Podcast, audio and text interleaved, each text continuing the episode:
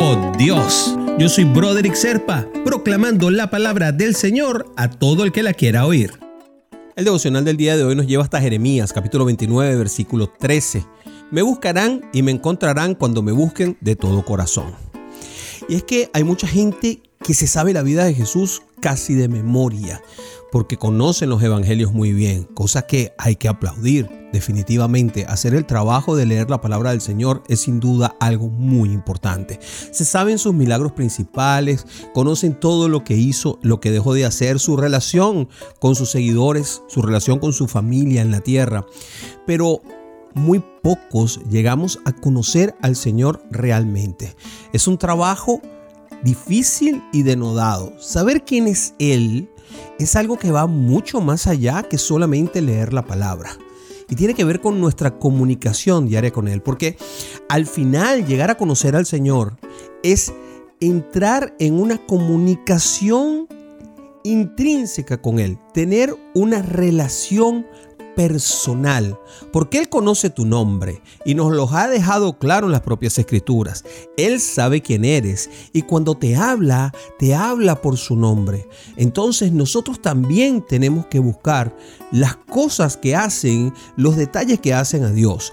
En la época pretérita, cuando se escribió la Biblia, se hablaba de los nombres que les ponían a las personas, porque la persona muchas veces iba cambiando de nombre, tenía que ver con cuál era la relación que tenía con los demás, tenía que ver con qué era lo que estaban haciendo, tenían que ver con cómo estaban haciendo, tenían que ver con el grado de admiración que lograban tener con los demás.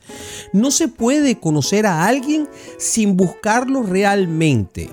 Y aquel que busca la presencia del Señor en espíritu y verdad la va a encontrar, nos lo promete Juan en el capítulo 4 de su libro.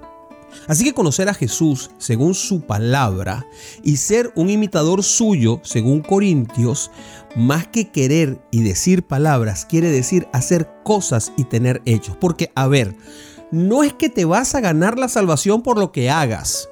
Pero si es la imitación a Jesús, el agradecimiento que deberíamos tener y que deberíamos darle por honra a aquel quien decidió por propia mano y de su gracia el de salvarnos y el de darnos la vida eterna. ¿No te parece que deberíamos ser agradecidos?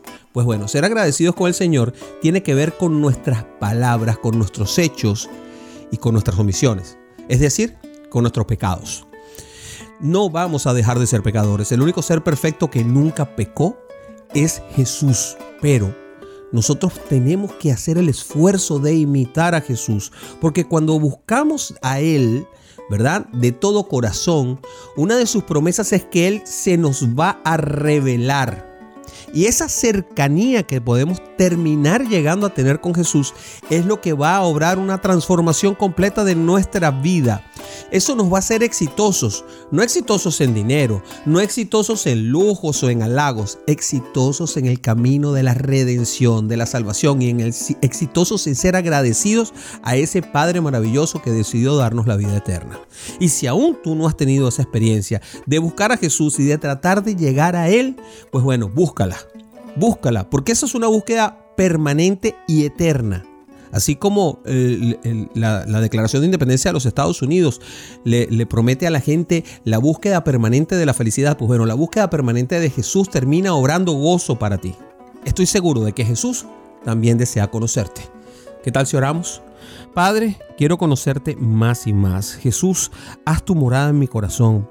Lléname de tu paz y de tu amor. Habla conmigo. Tengo ganas de conocerte, de compartir contigo cada una de mis cosas. Quiero conversar contigo. Darte las buenas noches y desearte, ¿por qué no?, que tengas un gran día.